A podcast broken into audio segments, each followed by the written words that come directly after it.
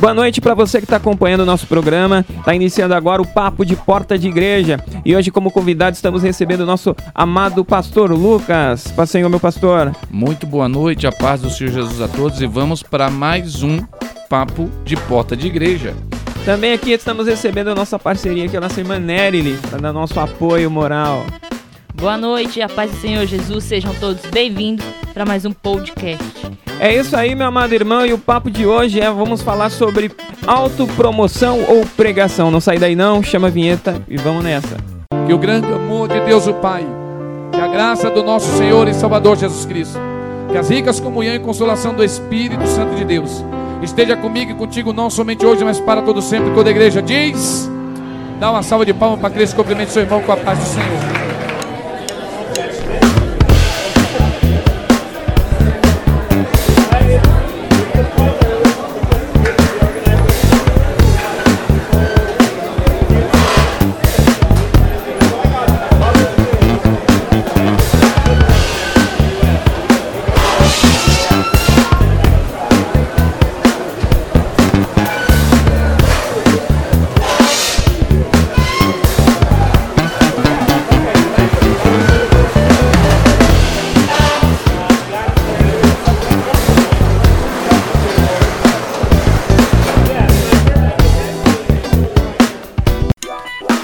Boa noite para você que está acompanhando o nosso programa. Estamos de volta com o Papo de Porta de Igreja. E o tema de hoje é promoção, ou autopromoção ou pregação. E hoje a gente está recebendo o nosso amado pastor, presidente aqui junto com a nossa pastora Marineide, nosso pastor Lucas, né, que está aqui presente com a gente nos estúdios, e a nossa irmã Nery, que está com a gente para comentar esse assunto. Você quer começar, irmã Nery? Nossa irmã. Boa noite, pessoal. Sejam todos bem-vindos para mais um Papo de Porta de Igreja. E para um tema tão delicado assim, nada melhor do que o nosso pastor Lucas, né? Porque aí você segura as bombas, né, meu pastor? As bombas vai pro senhor e a gente pode tirar todas as nossas dúvidas. Mas seguindo o script que o nosso irmão Jonathan fez, Pastor Lucas, há quanto tempo o senhor serve a Deus já nessa caminhada cristã? E quais foram as grandes mudanças que o senhor percebeu na pregação no decorrer desse tempo. Boa noite, a paz do Senhor Jesus, Jonathan, a paz do Senhor Jesus, irmã e diaconisa Nathalie, né? Eu peço perdão às vezes que às vezes a nossa voz falha um pouco, né? É o cansaço do dia a dia, a gente saiu correndo do trabalho para vir aqui. Temos que dar conta do trabalho cotidiano e também do trabalho espiritual e religioso, não é? Então estamos aqui para mais uma empreitada desse programa maravilhoso, desse, desse, desse tópico que foi colocado, que é o papo de porta da igreja. Voltando à pergunta que você me fez, eu estou numa caminhada há já 20 anos dentro do Evangelho, já convertido a Cristo, graças a Deus, e que a gente, é, olhando assim a trajetória, é que a gente primeiro precisa reconhecer Jesus como único e suficiente Salvador. A partir daí, a gente passa a ter o um encontro, os títulos, os, os, os degraus eclesiásticos, isso pouco importa. O que importa, na verdade, é que Cristo continue ardendo no nosso coração. Mas a caminhada com, começa exatamente a partir do momento que nós levantamos a mão e reconhecemos Ele como Salvador. A partir daí eu fui consagrado ao diaconato, depois ao evangelístico, né, ao evangelístico, fui consagrado evangelista e por último a pastor. Pastoreando eu já estou exatamente há 10 anos aqui nessa comunidade, graças a Deus. Pastor, é, o senhor, a gente sabe que o senhor teve uma jornada, pode-se dizer um pouco, que, um pouco quanto itinerante, né? O senhor pregou bastante, teve esse ministério sempre muito, muito vivo e o senhor sempre foi muito dedicado a isso. Quando eu vou repetir a pergunta, assim, o senhor, como vem de um tempo antes do nosso, o senhor viu mais coisas que a gente, pôde presenciar, talvez de uma forma mais ampla, essa mudança que está acontecendo na, na igreja atual. Do seu ponto de vista, o senhor acha qual está sendo a maior mudança em relação às pregações? Então, é um ponto de vista muito difícil de ser é, comentado, né? Quando se fala do evangelho, porque é muito difícil até se posicionar, porque ninguém tem dentro do evangelho uma condição de se posicionar para abrir uma autocrítica nem a si mesmo assim, a autocrítica a si mesmo ela é muito importante e nós fazemos isso todos os dias, mas é difícil abrir uma crítica a outrens, né? Portanto, a gente observa que é, é, essa liberdade que o Evangelho nos dá, ela nos dá uma liberdade, mas dentro do próprio evangelho é uma liberdade com limite. Né?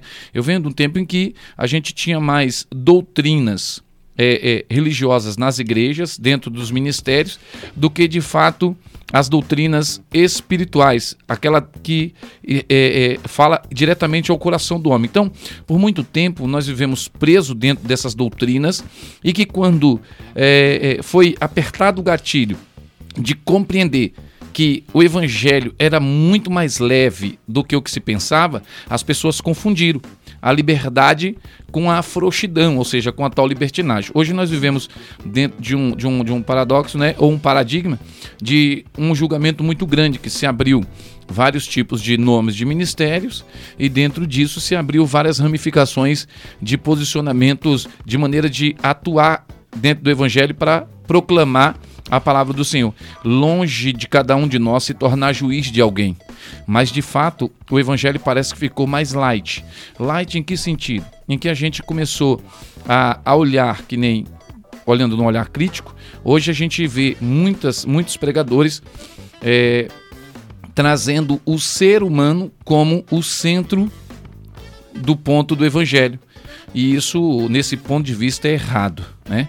Uh, a gente se tornamos, uh, tornou uma pregação, a pregação que anunciava sobre a salvação, a conversão e a transformação do caráter do homem, passou a ser a pregação do evangelho para a transformação da vida existencial, da vida pessoal. Antes se pregava sobre arrependei-vos, santificai-vos, porque sem a santificação, né? Sem é, santificai-vos, sede santo, porque sem a santificação ninguém verá Deus. Somente pela santificação é que temos o direito de ver de encontrar-se com Deus. A pregação era baseada nesse fundamento, era nessa nesse alicerce é, do evangelho, da, do de fato chamar o homem a olhar para si mesmo, para as suas atitudes e daí mostrar para ele que muitas das vezes as coisas não iam bem não era por conta das coisas naturais, mas era pela falta da consciência da vida sobrenatural, do arrependimento. Então o evangelho era pregado para que o homem arrependesse dos seus maus caminhos, se arrependesse das suas atitudes más, viesse para Cristo e daí mudasse essas atitudes. Eu bebia, não bebo mais, mentia, não minto mais, essas coisas que o evangelho pregava. E essa doutrina, que era essa doutrina humana que era colocada pelos ministérios, de fato não era ruim mas de certa forma era às vezes até abusiva. Mas observa, hoje não. Hoje a pregação do evangelho, ela ficou mais leve, de fato o evangelho tem que ser leve. E ele é leve, por isso que Jesus diz: Vinde a mim, os cansados, oprimidos e sobrecarregados, e eu vos aliviarei, né? Aprendei de mim que sou manso e humilde de coração, e pegai o meu fardo, né? O meu jugo que é leve. Então, portanto, o evangelho ele é leve.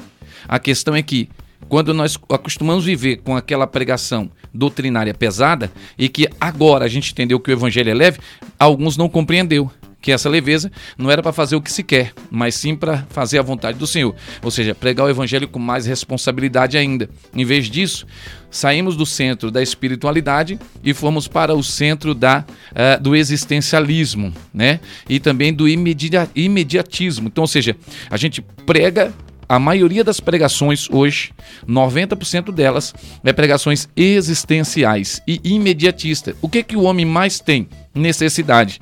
Necessidade de quê? Das coisas que, que, que lhe faz falta em casa, uma televisão, um carro, essas coisas terrenas, né, da existência humana.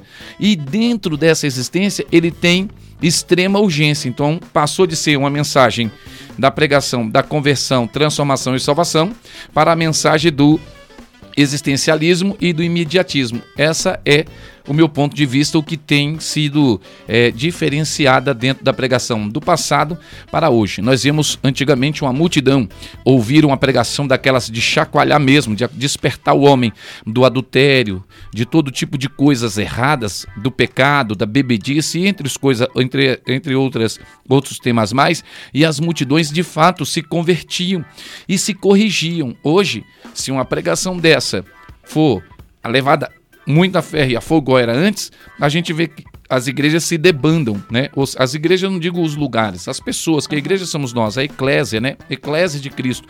Então, ou seja, hoje as pessoas estão mais olhando para as coisas naturais do que para as sobrenaturais. E aí, nesse ponto, Nata, respondendo, você vê muita coisa, né? É que eu percebo que mudou. A gente deixou de pregar mais a respeito do céu e passamos a pregar mais das coisas terrenas. Se você der, Deus dá. Se você pedir, Deus responde. É, é, se você está assim porque disso, porque daquilo, então a gente passou a pregar mais o homem como centro do que o próprio Cristo com seu sacrifício como o centro da nossa necessidade. Pastor, é, eu acho que é interessante, já que o senhor já deu esse, esse panorama bem é, amplo para todos os nossos ouvintes, eu acho interessante que isso vai mais, esse ponto que o senhor está falando, de mudar o estilo de pregação, vai mais para agradar não estou falando que é o caso do senhor, pelo amor de Deus, né? Isso que a gente quer falar isso, mas a gente quer trazer a reflexão das pessoas que estão ouvindo a gente, tanto dos pregadores, dos, das pessoas que ministram a palavra de Deus, quanto da, de nós mesmos. A gente está aqui para refletir. Então, acho que é interessante. Essa mudança de, de, de perspectiva, essa mudança de, de ministração de palavra vem mais no fator de agradar as pessoas que estão nos ouvindo, ou simplesmente o fato de se de autopromover-se mesmo, né? Porque a gente tá vendo, pelo menos ó, ó, o, tempo, o tempo que eu é, tive ministrando bastante, é, fora de outros lugares e sendo convidado para outras igrejas, a gente percebe que as pessoas querem mais é, saber ou pegar alguma coisa que ninguém fez ainda na Bíblia, ou ninguém narrou de tal forma, ou ninguém trouxe de tal forma, para para trazer isso numa, numa ministração, para isso impactar as vidas das pessoas. Na realidade, isso se torna um pouco mais de vaidade, né? É uma vaidade que as pessoas reclamam dos músicos, dos levitas, é, que são, assim, no meu ponto de vista, um, um cargo eclesiástico ali que é mais propício a isso do que mais os pregadores, mas isso acaba acontecendo com os pregadores. Eu queria que o senhor comentasse com a gente sobre isso. Então, a vaidade, é, ela existe em todo segmento humano tá certo? Uh, a gente precisa entender que a vaidade nasceu dentro de um segmento angelical. E a vaidade é o centro da queda de todo aquele que diante de Deus está. Ninguém cai se não estiver diante da presença de Deus. É. Agora, a questão toda é: poxa, pastor, ficou duro aí, hein? Só cai se estiver na presença de Deus, só. Quem já está fora já está caído. Então, a vaidade é o ponto que leva qualquer um à queda. Portanto, estar tá na presença de Deus é deixar de lado toda a vaidade e entender de que eu não estou ali para me promover ou promover outro.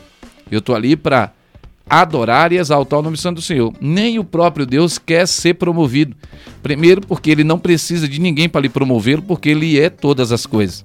Mas ele, ele, ele espera que nós nos posicionemos exatamente como João Batista fez no capítulo 2, no capítulo 1 do evangelho que escreveu João, exatamente a partir do versículo 15, que Jesus indo até ele diz que eu diminua e ele cresça.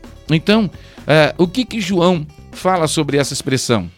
É que ele foi enviado para preparar o caminho, endireitar as veredas. Para quem? Para Cristo. Ele não foi endireitar as veredas para promover o próprio nome, mas para promover a chegada e a ascensão do evangelho que viria, não por ele, a tal ponto que não há nenhum evangelho de João Batista, mas há o evangelho de João falando sobre o testemunho desse grande homem, desse grande sacerdote que veio antes preparando o caminho para que o dono do evangelho, para que o evangelho em pessoa passasse e anunciasse a proclamando. Você vê que o próprio Jesus disse que ele não veio falar de si mesmo, mas veio para anunciar e glorificar o nome daquele que lhe enviou. Então, ou seja, infelizmente não dá para se falar sobre as vaidades das pessoas, mas sim das nossas próprias. Então, todos os dias nós devemos nos corrigir para estarmos mais humildes e mais simples possível diante do Senhor. Lembrando que a vaidade é um mal encravado dentro de cada um de nós. Nós temos vaidade na hora de se vestir, na hora de comprar algo, até na hora de sentar para comer, a gente tem vaidade com o gesto para poder se alimentar. Mas é, isso é uma vaidade natural. A excessiva é o que é que nos estraga. Mas infelizmente, olhando ao tópico que você me perguntou, sem atacar ninguém, pregador algum, músico algum, né? É, cantor algum, mas infelizmente o que nós temos visto é uma vaidade excessiva. Portanto, lá na segunda carta a Timóteo, de capítulo de número 3, versículo 1 em diante, vai dizer que nos últimos dias surgirão homens amantes de si mesmo. E aí quem diz não somos nós, quem diz é o próprio Evangelho, é a própria Bíblia que está dizendo. Então Paulo escrevendo a Timóteo diz para que ele cuideis, porque nos últimos dias surgiria estes tais que eram um amante mais de si do que do Evangelho, que buscariam o seu próprio benefício mais do que o benefício do próximo. Portanto, Infelizmente a vaidade existe e compete a nós fazermos a nossa parte. A gente entende, Jonathan, que assim, é, um dia eu, eu, trazendo uma pregação, isso não é minha pregação, é a revelação do Espírito Santo, eu tenho certeza que ele revelou a, a muitos outros, que é assim: quando Deus te dá um dom, ele dá e ninguém toma. É seu, você nasceu com esse dom, você nasceu com esse, com esse ministério. Você nasceu para pregar, Deus já te deu a pregação, você vai ler, vai estudar e vai aprimorar, você vai enriquecer.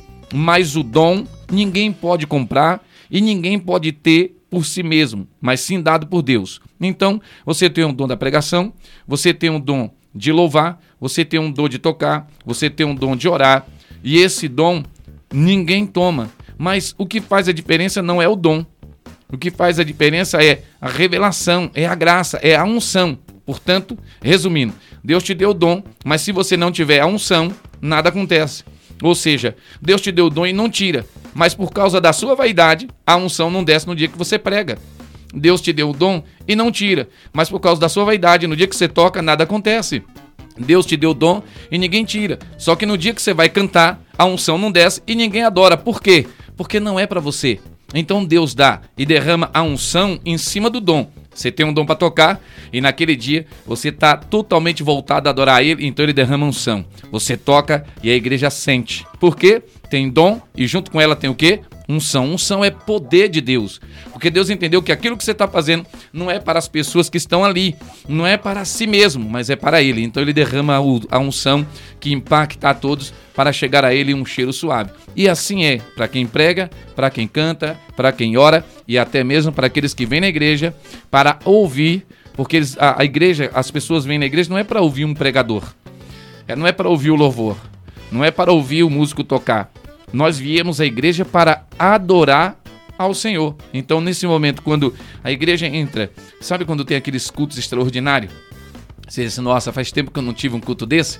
É porque naquele dia todo mundo estava voltado a olhar não para si mesmo, mas em adoração a Deus. Aí é o dom que ele nos deu, então ele derrama um sonho em todos nós e fica um culto extraordinário. Então, infelizmente, a vaidade impede muita coisa de acontecer e junto com a vaidade vem dissensão, corrupção, separação, destruição. A vaidade destrói alianças, amizades e até mesmo ministérios. Pastor, agora falando um pouquinho mais desse lado da, da internet. Uhum. É, é, algo inevitável, é algo que está aí. E a igreja também está migrando para a internet. No, nessa época de pandemia, quando as igrejas estavam fechadas, quem tinha, quem pôde usar esse recurso, utilizou esse recurso. E a gente começa a perceber então nomes surgindo, pessoas na internet crescendo, é, pregando, algumas pessoas acabam é, debatendo muito na internet e esses nomes acabam crescendo e tomando uma grande proporção.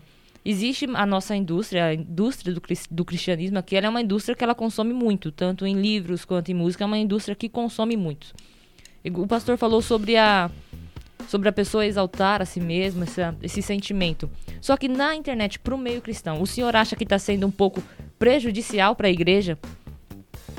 Então, só passa a ser prejudicial a partir do momento que a gente passa a avisar apenas o lucro financeiro. É, é difícil se posicionar para opinar nesse assunto e vocês foram muito espertos para me trazer para dentro desse contexto, exatamente porque tem que ser a gente mesmo, os pastores, para assumir a responsabilidade, não é? Mas é difícil assumir a crítica a outrem. Eu acho que toda ferramenta, ela não é do mundo, ela não pertence ao mundo. Toda ferramenta, ela pertence a Deus. E se pertence a Deus, ela é para o benefício daqueles que adoram ou não a Deus. Compete a cada um de nós fazermos o nosso melhor. nós devemos olhar em, dois, em duas vertentes, todos os meios. Nós tínhamos a televisão, eu lembro quando minha avó, eu ainda era criança, e que nós fomos adquirir televisão e tal, e aí nessa época os clientes diziam que a televisão era do capeta, que a televisão era do diabo. E aí o mundo tomou conta daquilo que eles disseram que era do diabo. E o mundo hoje para se fazer uma hora de televisão fica muito caro. Então a falta de sabedoria fez o que entregar uma baita de uma ferramenta na mão do mundo. E hoje para quem quer proclamar o evangelho pelas telinhas da televisão, por um canal de televisão, paga-se muito alto. Então, às vezes, para se fazer um programa lá, precisa se ter uma preparação inteira. É como se fosse um show. Infelizmente, tem de ser assim. O evangelho não é que ele ficou folclore, ele não ficou uma coisa mundana, mas ele precisa ganhar um contexto é, é, não parecido com o do mundo, mas, mas se adaptar a essa exatamente realidade. a essa realidade para conseguir trazer as pessoas. O que não pode é que essa adaptação torne-se tal ponto igual a do mundo, escarnecedora. Eu acho que a gente devemos ponderar uma coisa e a outra. A mesma coisa agora é com a internet.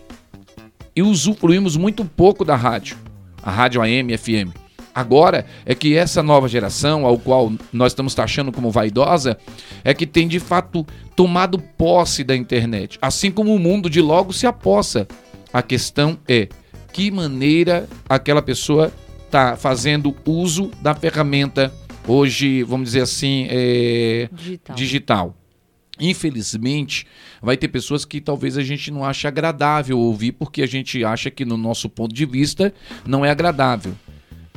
Observando mais uma vez, não existe uma maneira correta de pregar o evangelho.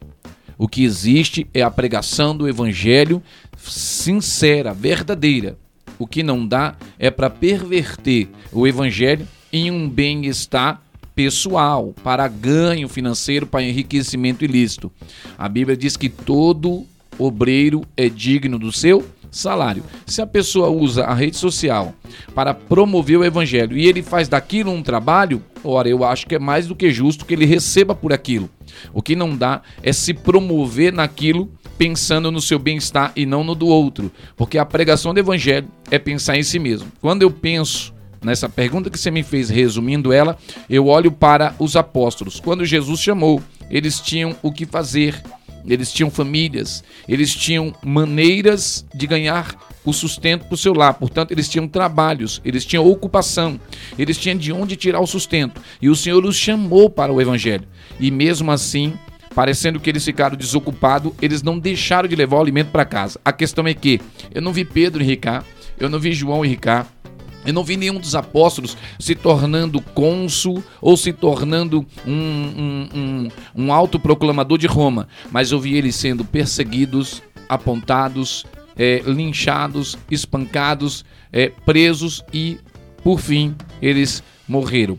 Pois o lucro e o ganho deles não estavam nessa vida, mas na esperança de uma promessa vindoura que eles no dia da trombeta subiria e rei... subiria não, subirão e reinarão com o Senhor para todo sempre. Então, Nathalie, bem resumido, que eu sei que é muito difícil responder essas questões, a gente tem que dar uma volta danada para poder não ofender ninguém. Então o que acontece? A gente infelizmente tem o nosso ponto de vista e muitas das pessoas que usam a internet, a gente não concorda com isso ou com aquilo, mas mas me perdoe a expressão direta assim, nós não podemos ser o juiz de dizer quem está certo ou quem está errado. Mas nós devemos nos posicionar igual estamos fazendo aqui agora e tentar levar o mais sério possível esse evangelho sem ofender ou machucar o da direita, o da esquerda, mas fazendo a nossa a, a, nossa, a nossa participação segundo o que diz a palavra. Mas, infelizmente, a, a, a gente temos visto que tem sido usado de uma forma assim, no nosso ponto de vista, que eu também tenho um ponto de vista, algumas coisas que eu não aceito, né? Uhum. Mas eu evito uma crítica porque não sou eu o juiz, né? Mas eu, eu, simplesmente deixo de ouvir aquele canal e passo a ouvir outros. Eu leio alguns artigos e não leio outros. Lembrando que até os que não me agradam eu leio para me tirar dali um bom proveito do que devo não fazer, segundo a, a ótica de interpretação de cada um. Eu acho legal, meu pastor. Eu sei que. Me senhora, perdoe as, as demoras, às vezes. Não, tá? fique em paz. É, a gente entende o ponto de vista do senhor, é, que o senhor tem que fazer suas ressalvas, mas a gente está trazendo aqui o nosso. O, trazendo mais para o meio individual, porque, é, como a Nathalie trouxe, é, as pessoas demonizam. Como não foi a Nathalie, mas o senhor trouxe é, outro ponto de vista. As pessoas demonizavam a TV né? E essa ferramenta que foi entregue ao mundo, né? Que hoje dificilmente, dificilmente você vai ver canais de televisão especificamente gospel, né? Uma, uma, uma, um canal especificamente gospel trabalhado para isso. Então você, você vê essa certa dificuldade. Mas eu queria eh, trazer para um nível mais baixo, que a gente entende essas salvas do Senhor, mas é, a, a, gente tem que usar isso como ferramenta. É igual, por exemplo, uma chave de fenda. A gente não usa uma chave de fenda para cortar um pão. Existem ferramentas e ferramentas para atividades que são necessárias. Cada atividade exige a sua ferramenta necessária, né? É igual um mecânico, ele não vai abrir um motor com, qualquer ferramenta, sem ferramenta. Se não tiver a ferramenta certa, ele não abre o motor. Então, o que, a minha pergunta que eu quero passar para o senhor é: com essa ferramenta, né, com, essa, com, essa, com esse mundo digital, as pessoas estão. As pessoas em si, os pregadores, nós, como ministros da palavra do Senhor, e os ministros que vão vir aí depois da gente, é, estão se esquecendo de fazer um feijão com arroz. Por que, que eu digo feijão com arroz? Feijão com arroz é dar valor ao ministério que você tem. Porque algumas das vezes, é, eu acredito que seja assim, Deus ele tem separado, é que separado o, o, o, o, É que eu não queria usar essa expressão, mas não vem outra expressão na minha cabeça. O joio do trigo? Não. É, Deus tem separado ali os quatro, can, os quatro cantos da terra. Então, tipo, Deus tem separado o mundo para todos nós. Mas cada um faz a sua atividade, só que eu vejo que as pessoas estão tão focadas, a maior, a maior parte do, do meio, assim, dos ministros da palavra, estão é, tão focados em alcançar o mundo, e algumas das vezes estão deixando as pessoas que estão à sua volta ali perecer. Tanto as pessoas que são no seu ministério, porque uh, você não quer você, tipo, se recusa com. com você, você tem uma recusa. a pessoa ser um pregador só de internet? Isso, também. E, e não ser assim ativo na, na, sua congregação também. local, é isso? É, pode ser. Então, é, segundo... é, deu uma enrolada bastante, né? Não, mas Foi é mal, bacana. desculpa aí, gente. O que acontece, Jonathan, é assim. É, é muito complicado hoje. Olha, as, infeliz, infelizmente ou felizmente, né? Vamos dizer assim, vamos tirar esse termo, né? Vamos dizer assim, olha, a, a, o rebanho, vamos dizer assim, né? o rebanho de Cristo, a primeira leva, ou as levas mais antigas de crentes, de cristãos, eles não julgavam os pastores. Eles e, e muitos dos pastores em que eh, eu vi eram sustentados pela obra. Eles dedicavam-se inteiramente ao ministério pastoral. E raramente você via aquela comunidade ou aquela, aquele ajuntamento de pessoas daquela congregação aceitar que qualquer que seja fora criticasse o seu pastor. Porque eles sabiam que para a vida comum e natural precisava de um ministério pastoral, de um, um, um, ministério de oração, de intercessão a ele. Portanto, aquela congregação fazia questão de que o pastor se dedicasse inteiramente para o ministério espiritual, religioso, sacerdotal. Hoje, ou a partir de algumas décadas para cá, vamos dizer, de três décadas para cá, tornou-se perseguitivo. Inclusive, essa mídia que nós demonizamos é o que mais persegue, criticando dízimos e oferta como se estivesse sustentando o vagabundo do pastor. E o que mais se tem de crítica daqueles que não dizimam e oferta e que não querem vir para Cristo por conta disso, é exatamente porque eles acreditam que eles estão sustentando o pastor, não entendendo de que a, o salário do pastor é exatamente o que faz com que alguém interceda integralmente por você e que Deus, através disso, os abençoe. Porque Jesus não interferiu na intercessão. Ele apenas abriu o acesso para que você fale diretamente com ele. Mas ele não disse que você não precisaria do pastor, senão ele não tinha enviado os discípulos à pregação. Os ministérios pastorais é para é permanência da pregação e do ajuntamento de um povo, de um exército que vai subir para a glória com ele. Tá certo? Então, ou seja, hoje a gente de repente está olhando assim, pô, mas o pastor ele prega, prega, prega, mas ele não visita mais. É uma, hoje nós estamos num mundo totalmente diferente do outro. O, o tempo mudou.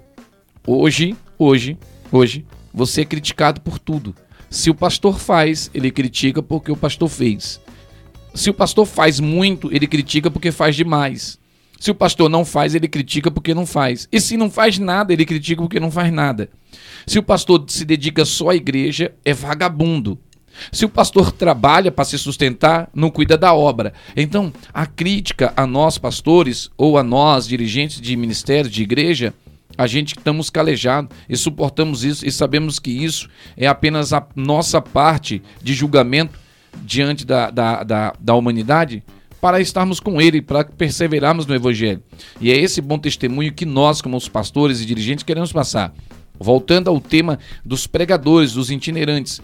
Infelizmente, a grande, eu vou me colocar porque eu também fui itinerante. O grande problema é que o itinerante ele não tem a responsabilidade de orar e visitar a sua casa, porque já diz, ele é itinerante, ele não participa dali. A grande dificuldade hoje dos itinerantes é compreender de que quando a gente ia fazer uma itinerância, a gente montava uma agenda e tinha que ser autorizado pelo pastor. E a gente tinha a data para voltar. Hoje, os itinerantes têm agenda pessoal própria, o ministério é dele. Ele não dá satisfação a ninguém, não tem lugar para ceiar, ele não tem casa para dizimar, ele não tem nada. Ele é itinerante. Ele vive usurpando daquilo. Me perdoe os itinerantes, eu não digo todos, mas uma parcela deles são assim. A vaidade está aí quando eu, quando eu olho para trás e percebo de que talvez eu não tenha um lugar para dar satisfação, que eu não tenho uma casa para ceiar, eu sei em qualquer lugar. Ora, não é proibido cear do corpo de Cristo desde que você faz parte do chamado do Evangelho. Mas é natural que você volte para comer em casa, que você volte para se alimentar na sua casa e compreender que ali é onde você dá o seu bom testemunho, para que os próximos itinerantes sigam esses passos de exemplo e dedicação. Então, hoje, a ficar sentado 24 horas de trás de um computador, de uma, de uma webcam, e não participar da igreja física, também é uma vaidade e uma falha que, infelizmente, vai, vai, vai ocorrer. A gente não sabe qual será o desfecho do juízo, porque pois o, juiz é quem vai julgar se isso foi bom ou errado. Pastor, o senhor não, não acha que isso também possa ser um pouco de culpa de nós, membros? Porque eu observo que existe grandes pregadores que pregam a palavra de Deus e Deus os levanta e eles começam a arrastar multidões, né? Deixa eu ver, o que eu me lembro, eu, eu não lembro muito do, dessa época, mas o Marcos Feliciano arrastava multidões, sempre pregando muito. É, teve um ministério que muitas pessoas olhavam, admiravam e queriam pregar, fazer igual ele. E hoje nós também vemos no, no meio feminino também muitos nomes de mulheres sendo levantados. Aí eu me coloco agora um pouco como membro. O senhor acha que nós, os membros, temos falhado porque nós olhamos para esses pregadores e nós começamos algumas vezes a segui-los. Ah, ele vai pregar, vai pregar aqui em Arujá e eu vou, vai pregar em Itaquá e eu vou. E não valorizamos os pastores e os ministros que nós temos dentro de casa, que são esses que estão ali orando pelas nossas vidas, pagando ali um preço pela gente, se preocupando com a gente, fazendo todo o, o trabalho, todo um trabalho para a gente poder estar aqui na igreja mas na hora da gente honrar ou de querer qualquer outra coisa, a gente vai em busca. Quando a gente vai em busca de uma palavra, né? Preciso de uma palavra. Eu vou buscar essa palavra como pregadores de nome. O senhor acha que a igreja também tem, tem matado um pouco os ministros que estão tentando crescer, tentando é, pregoar a palavra do evangelho? Olha, Natália, é assim, é, é difícil falar dos grandes pregadores, porque eu acho que todo aquele que prega o evangelho são grandes. Não. Tá, nega? Assim mas daqueles que de fato acabou ascendendo-se um, a, que, tendo uma ascensão no nome pessoal, né? Que quando a gente vai tocar nesse assunto, soa parecendo que, que aquele que está fazendo a tal crítica está com inveja. Uhum. É logo assim, tá criticando porque está com inveja. É porque Deus não deu ministério para ele, tá criticando quem tem. Não, não é isso. Ó, quem galga, quem trabalha, quem se dedica, tem mais do que merecimento de entrar para um status, para uma mídia e alcançar um pouco do, da sua própria fama, não é? Mas eu vejo que nessas pessoas aí, eu olho nas pregações delas e percebo que elas pregam o evangelho. O crescimento do nome não é feito por você mesmo, mas é o próprio Cristo quem faz com que o seu nome também apareça. O que não dá é para promover a si mesmo. Então, mediante os pregadores, já estamos resolvidos. Eles não se promovem. É o próprio Cristo que os promove para que seja anunciado o evangelho para as multidões, ok? Ok. O grande problema é que a massa, a grande massa embaixo, entrando para o cerne da sua pergunta, a grande massa embaixo, de fato, é quem endeusa esses pregadores. É quem, de fato, é, acaba tendo uma visão de que, poxa vida, ali parece que vai, vai sair uma palavra melhor do que a do meu pastor na igreja. E eu não vou criticar, assim, botar um peso em todos, mas a, uma, uma parcela das pessoas que vão nessas multidões vai exatamente nesse sentido. Eu quero ouvir um algo diferente hoje, como se na igreja você não ouvisse algo diferente. Como se o Espírito Santo fosse diferente na vida do pregador da igreja do que daquele pregador itinerante de renome. Então, mas a, a, uma grande maioria vai simplesmente porque deseja adorar o Senhor sem desprezar o seu pastor. Então, assim, a, a minha, grande, minha grande preocupação é as pessoas que vão a essas, esses ajuntamentos, a, essas, a esses encontros, simplesmente para ouvir o pregador, não para ouvir a mensagem. Eu, quando eu vou ouvir a mensagem, eu quero entender o que aquela mensagem trouxe de revelação e interpretação ao meu coração, para que eu possa sair de lá melhor do que o que eu cheguei. Porque aquele pregador é tanto quanto igual ao pastor que é meu pastor. Então, a, a, o erro das pessoas é quando olham para o pregador e não para a mensagem dele.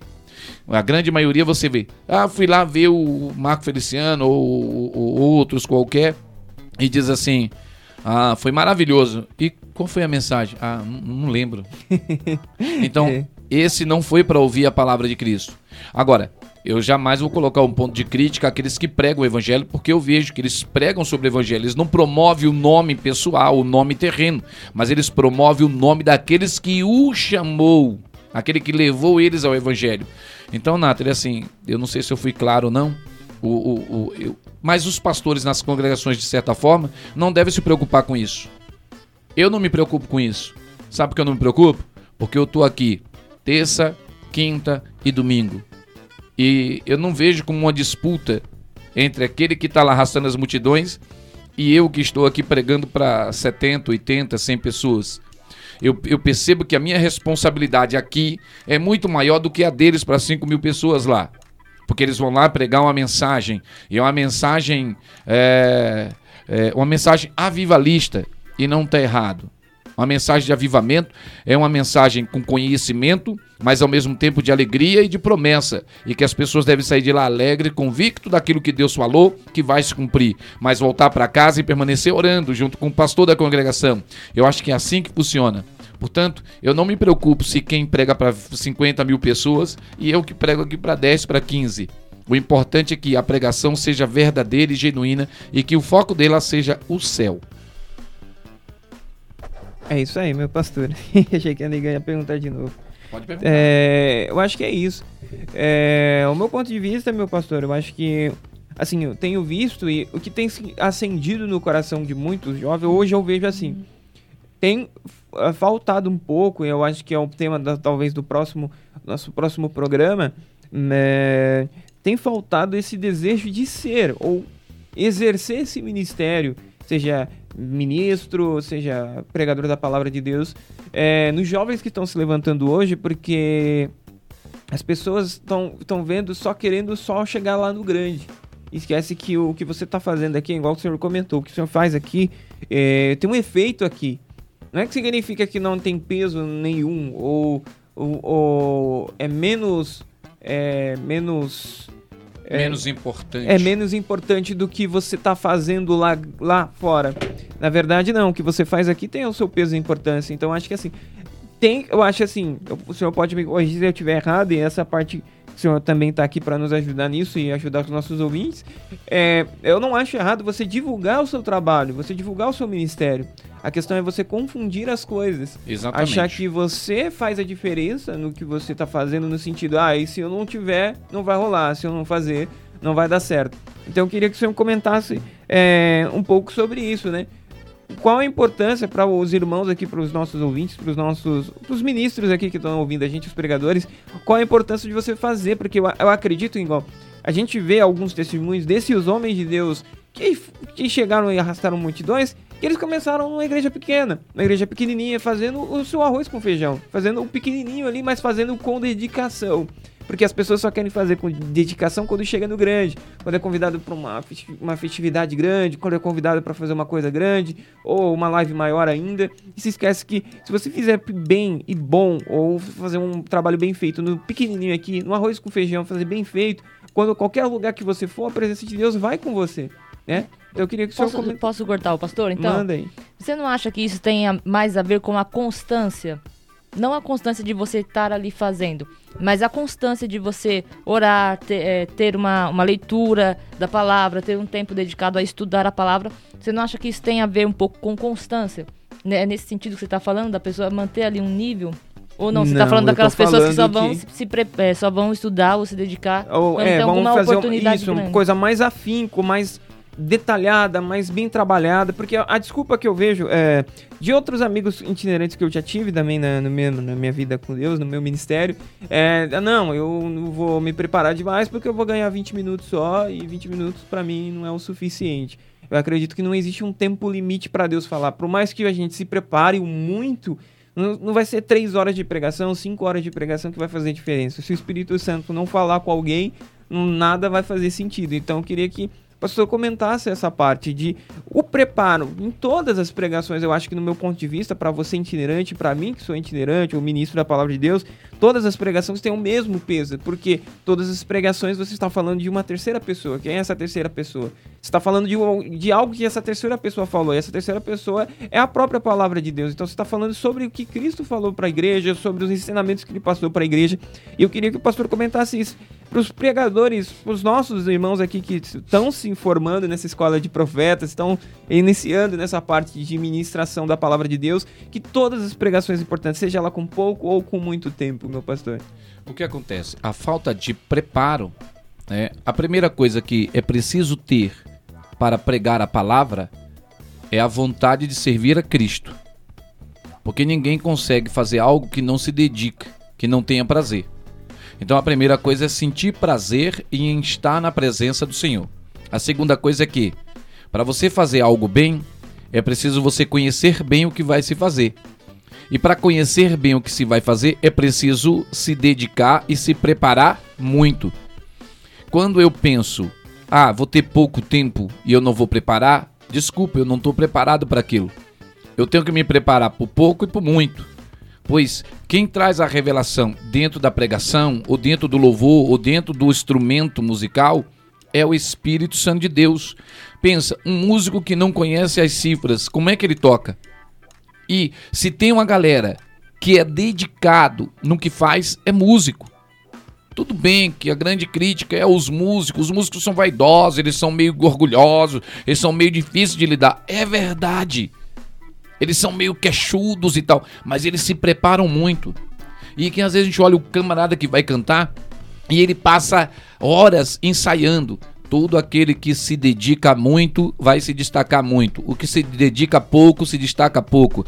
E aquele que não se dedica de maneira nenhuma, de maneira nenhuma alcançará algo da parte de Deus.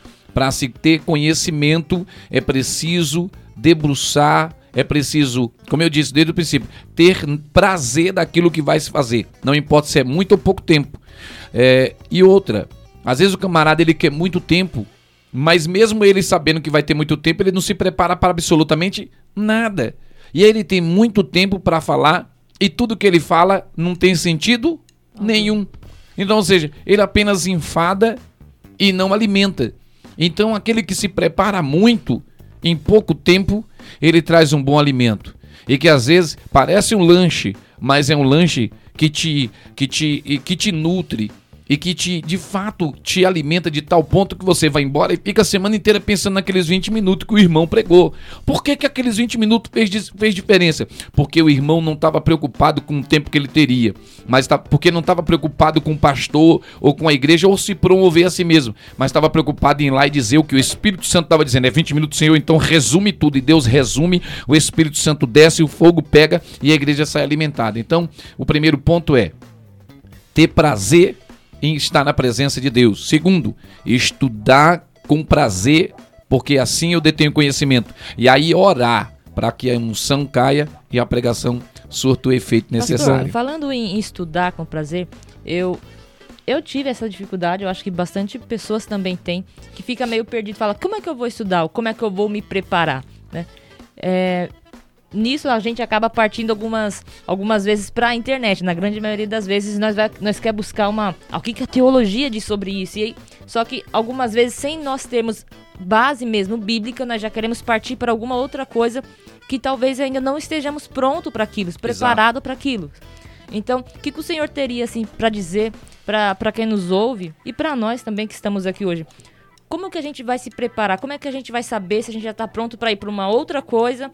Ou, ou se não, a gente fica aqui na Bíblia, como é que eu vou me preparar para pregar? A gente fica na Bíblia. Só ler na Bíblia. Só na Bíblia. Só é ler, assim. O ler. que acontece? É só ler, né? Só ler, só O, ler. o evangelho não nasceu de os, dos estudos teóricos. O evangelho não nasceu de livros de, de doutores. Ah, a gente vai ver lá que eh, em Coríntios vai dizer, Paulo escreve dizendo que não foi o, muitos os doutores, muitos os conhecedores, muitos. Ele disse não foram muitos, ou seja, foi poucos os doutores e poucos os doutores, os doutores e conhecedores. Foram pouco estes que Deus chamou para a obra. Então, ou seja, eh, o evangelho não nasce da, da doutação do homem, da sabedoria do homem. A palavra não veio do conhecimento humano, a palavra veio da revelação de Deus. A gente observa que é Deus que chama Moisés e revela-se a ele a sua palavra. E desde então a palavra é revelada. Por isso que Jesus diz aqui em João capítulo 1, no princípio, vamos ler aqui, diz assim, eu vou, vou responder você, tá? Tá. No princípio era o Verbo, e o Verbo estava com Deus, e o Verbo era Deus. Ele estava no princípio com Deus. Todas as coisas foram feitas por ele, e sem ele nada do que foi feito se fez. Aí diz assim no versículo nele: Nele estava a vida, e a vida era a luz dos homens, e a luz resplandece nas trevas, e as trevas não a compreenderam. Então, ou seja, quem traz essa revelação, Nathalie, é Deus. Quem traz isso é o Senhor, né? É, vamos lá, deixa eu pegar o fio da meada aqui. Deixa eu- Sobre o preparo. Sim, Sobre o preparo. Nós, ah, algumas vezes, alguém fala pra gente, vou pregar, e a gente Ah, não sabe sim, como, como isso. pra onde ir, de isso, onde então partir. vamos lá. Isso, então vamos lá. Então, ou seja, quando eu, eu, eu, eu paro de ler a Bíblia porque eu quero ver a interpretação daquela pessoa sobre aquele capítulo, eu não conheci nada da Bíblia. Eu conheci apenas a interpretação daquele livro, o que aquele escritor quis dizer sobre aquele capítulo, mas eu não conheço o capítulo. Eu não sei o que está escrito no versículo. E o que impacta as pessoas é o que está escrito no versículo. No princípio estava com Deus. O Verbo era Deus. Ele estava no princípio com Deus. E todas as coisas foram feitas. A gente compreende de quem está sendo falado. Aí eu vou lá no livro e o livro não está falando do versículo, está falando do que o escritor interpretou do versículo. Então a gente percebe que a igreja que nasce, o evangelho que vem para o Brasil, que tem mais de 100 anos, que nasceu, não nasceu dos escritores, nasceu das escolas bíblicas dominicais. E observe que os maiores pregadores são pregadores de escola bíblicas dominical. E claro, no seu tempo oportuno, na hora correta, com a preparação certa, eles vão lá para aprender um pouco mais sobre a teoria. Vamos dizer assim que a teologia é uma teoria. Quem é que pode estudar a Deus? Ninguém. Ninguém pode conhecer, discernir, interpretar a Deus.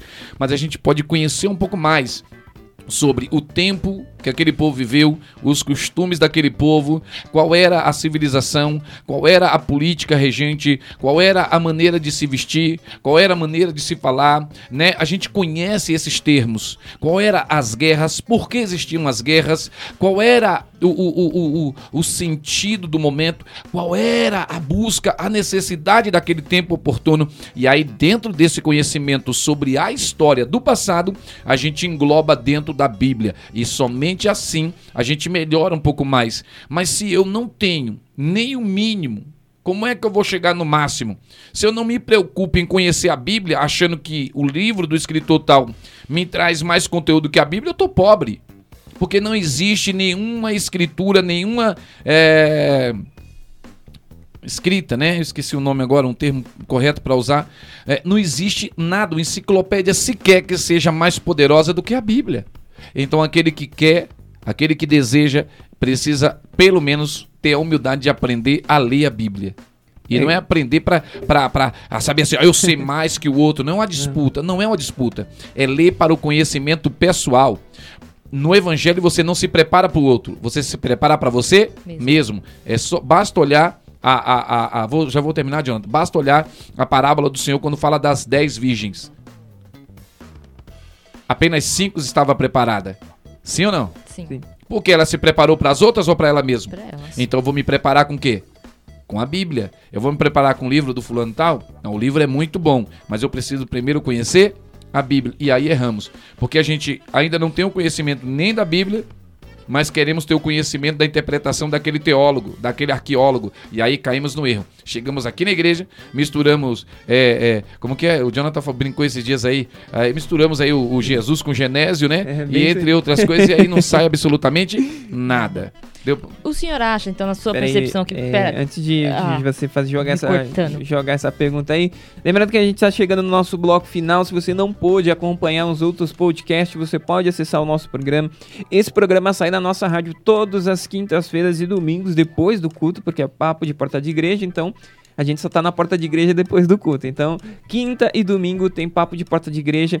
Lembra, acessa lá. E os nossos padrinhos, os nossos padrinhos, os nossos membros da panelinha de barro têm acesso com antecedência aos nossos podcasts, tá bom? Segura aí, nega. Vai, a última pergunta. Pastor, é, essa pergunta que eu vou fazer, acho que ela, ela pode se tornar um pouco vaga. A gente sabe que a palavra de Deus, a gente compreende que a palavra de Deus ela é poderosa por si só.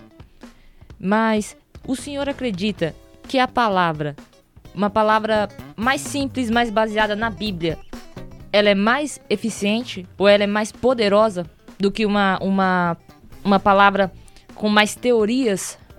Olha, Nathalie, o, o, o- a revelação da palavra não está em quem prega, mas em quem recebe a mensagem. É preciso que eu, que me posiciono para ir adorar a Deus, esteja pronto para ouvir, independente de quem esteja no altar.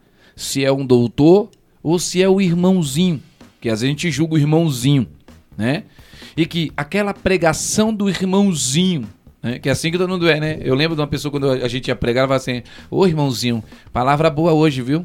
Mas quando era o camarada lá, o outro que era mais conhecido, é pastor, lindo, hein? E lembrava até o nome, a data de aniversário e tudo. Então, o problema não está em quem prega, está em quem ouve a pregação. Entende? Então, às vezes, a gente está mais preocupado com aquele que faz. E desculpa, mais uma vez, o camarada que tem mais conteúdo, mérito dele, parabéns, e deve ter mesmo. Mas o que não tem mais conteúdo, parabéns para ele também, porque ele tem pelo menos a Bíblia. Ou seja, desculpa Deus, perdão, Senhor, pois ele tem a Bíblia, que é o mais importante. Entende não? Então o problema não está em quem prega, está em quem para para ouvir a pregação. Por quê? O que, que a Bíblia diz? Que não é nós que convencemos o homem. Compete a nós pregarmos a palavra e é o Espírito Santo que nos convence. E esse convencimento nos converte, é o Espírito Santo que nos converte, tirando-nos do pecado para a santidade, do charco profundo de lodo para a- as fontes de águas vivas que nos limpa. Então, ou seja, Nathalie, é preciso que aqueles, que é nós, que vamos à igreja para adorar a Deus, esteja pronto para ouvir, não importando quem seja o pregador. Porque, outra vez eu ressalto, é a palavra que liberta e não o pregador. Então, se é a palavra, não importa de quem venha, eu tenho que estar pronto para interpretar ela também. Às vezes o, irmão, o irmãozinho vem com a palavra simples, usando apenas o texto bíblico, sem nenhuma teoria, sem nenhuma teologia, mas é o texto bíblico e compete a cada um de nós termos o mínimo de conhecimento para fazer a nossa própria interpretação do que o irmão está pregando. Eu não dou glória porque o pregador prega, eu dou glória porque a revelação do Espírito Santo tocou em meu coração eu digo glórias a Deus. E aí o pregador incentivado ali prega mais. Então, ou seja, o problema não está em quem prega mais ou quem prega menos, porque todo mundo prega. O importante está naquele que vai para ouvir a mensagem. É isso aí. Você quer fazer mais uma? Quero. Fica à vontade. Só- Fazer mais uma e aí eu fecho com a minha. Tô falando que eu vou, dá- eu vou tomar esse programa do Jonathan. Vai, Vamos nessa. Vai.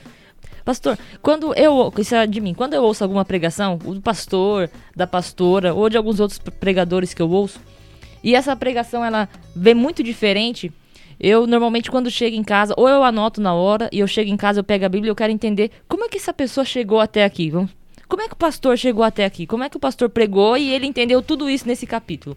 Eu entendo que vem da revelação de Deus, mas eu, eu abro a Bíblia e falo como é que ele interpretou tudo isso e pregou tudo isso. E aí eu sento para tentar ter a mesma linha de estudo. Só que com isso a gente começa a perceber também que existe muitos pregadores que estão se tornando é, cópias perfeitas de outras pregações. Não, não copiando só a pregação, mas copiando o jeito, a fala, o, a forma como os pregadores falam. O senhor acha que isso é, isso é prejudicial para quem está copiando? Não. A Paulo vai dizer assim: sede meus imitadores, como eu fui ou como eu sou de Cristo. E Um dia eu preguei sobre isso E foi maravilhoso. Nunca mais consegui pregar igual, porque foi uma revelação única. Então, assim, hoje É nós. igual pregar é, a pregação do, do pastor, né? Este é. É. É, do Judas, este Eu é. a- Naquele dia eu cheguei e falei, onde é que o pastor achou tanto este é? Aí eu comecei a procurar os este é, os este é. Exato. Então, assim, o que acontece? Hoje, nós, nós somos a, a máquina de matar crentes. Lembra um dia eu, eu preguei um tempo atrás aqui que nós somos a pior geração. Ah, sim. É, perdoe os outros que são bons. Eu sou a pior geração. O que acontece? Nós criticamos o jovem que vem de terno e gravata. A grande maioria dos outros jovens assim, lá vai o imitadorzinho do pastor. Aí a irmã vem pra cantar, lá vem a imitadora da fulana de tal. Então começamos a fazer o tal do bullying ou a perseguir aqueles que estão imitando os bons exemplos da igreja. Só que é o seguinte, lá fora tem um monte de menino imitando o top do cabelo do Neymar. E o mundo acha legal isso. Aí tem um monte de gente pintando o cabelo do Gabigol. Tá bonito isso. Tem outros imitando os MCs, as cantoras de funk, de rap. E o mundo não os persegue porque acha lindo, que tem que imitar mesmo os É bons tendência, exemplos. né? É uma- tendência. é, tem que imitar as boas tendências, os bons costumes do mundo, os ídolos do mundo. E aqui na igreja, ou seja, no mundo cristão, a gente perseguimos aqueles que imitam o pastor, que imitam o pregador. Eu acho que deve imitar mesmo, que o bom exemplo de- tem que ser imitado. Até que este jovem ou este pregador que nasce da imitação, porque eu, na- eu, eu comecei a pregar imitando o meu pastor. Ora, que tem mal nisso? Na hora certa, o Senhor desenvolveu o meu ministério para mim poder desenvolver a minha própria ministração. Eu acho que esses são os bons exemplos. Em vez de perseguir, aplaudir e incentivar. Entende? Então, ou seja, a interpretação, Nathalie, da revelação, é, a pastora diz sempre aqui: não tem como você revelar, que o Espírito Santo te revele, se você não conhece a Escritura. Você pode conhecer inúmeras enciclopédias. Você pode conhecer toda a história de Israel, do que está nos livros e nas enciclopédias. Mas se você não conhecer os versículos bíblicos, você não vai ter revelação. Porque o Espírito Santo é ordeiro. Ele revela daquilo que você conhece. Ele não te revela o que você não tem conhecimento. Porque primeiro é necessário conhecer. E daí ele traz a interpretação do que está em oculto. E às vezes a gente monta o nossa, a, nossa, a nossa forma de pregar. E às vezes eu acho que eu não vejo as veias, que de vez em quando na pregação o negócio fica gostoso. Eu quero ficar ali. O Espírito Santo sai daí que se depois eu não te dou mais. Você entendeu não? Aquela vaidade quer ficar ali. Eu vou explorar isso aqui porque eu gostei do. Uh, ah! Entendeu não? Do, do calor, né? E, da- oh, não é gostoso? Porque Domingo. a gente tem a percepção, falar, ih, tá ficando bom, a igreja tá gostando, então eu vou Exato. continuar nessa. Vou nessa continuar aqui nessa linha. Então, assim, quando eu era evangelista, eu era exatamente esse irresponsável. Entendeu não? E como ter essa sensibilidade, pastor, de saber, então, sai daqui e vai pra lá? E só com oração, muita Aí oração. É oração e leitura e dedicação. Quando você começa a pregar, o Espírito Santo te revela. Olha, ali tá escrito isso, ó. Entendeu? É, e aí a gente Você vai, vai, fazer... pregar ali e você vai embora, você não E para aí, aí vai embora, aí vai embora. Tem dia que a gente fecha as Bíblias, você mesmo, você já pregou inúmeras vezes aqui palavras poderosas. Jonathan, eh, pastor Roberto, a pastora nossa, a pastora Marineira, nem se fala. Entre outros amigos que pregam e pregam muito, mas não é eles que pregam, é o Espírito Santo que prega em nós, né?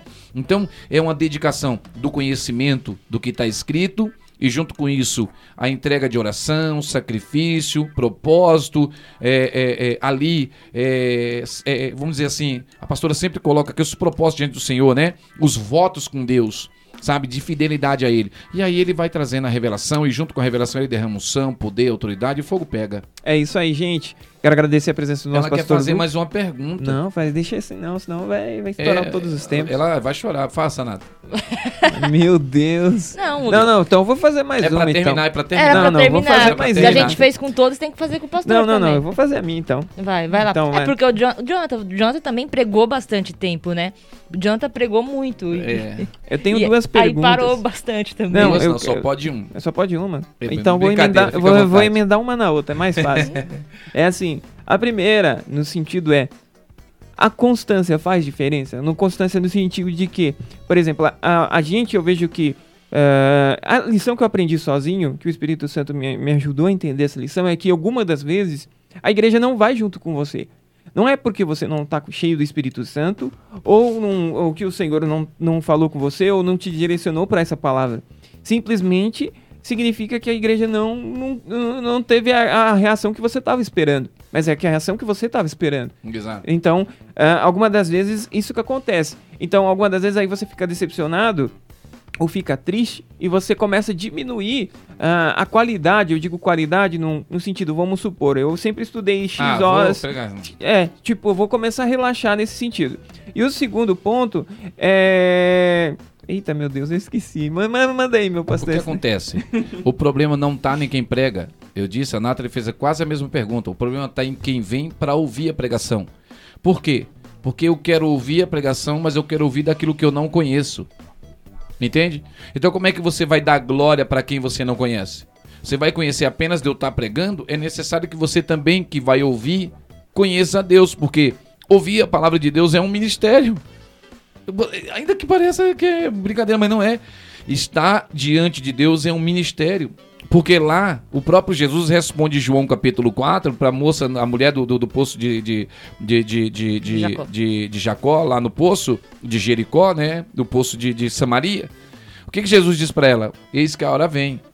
E agora é a hora em que o Pai está em busca de verdadeiros adoradores. Dos adoradores que adoram Ele em espírito e em verdade. Então o Senhor não está preocupado. Ali Jesus não estava dizendo assim, ele está vindo buscar pregador, cantor, orador, profeta, apóstolo. Não. Ele está dizendo que ele vai vir buscar quem? Adorador. E quem é os adoradores? Aquele que conhece a quem está adorando.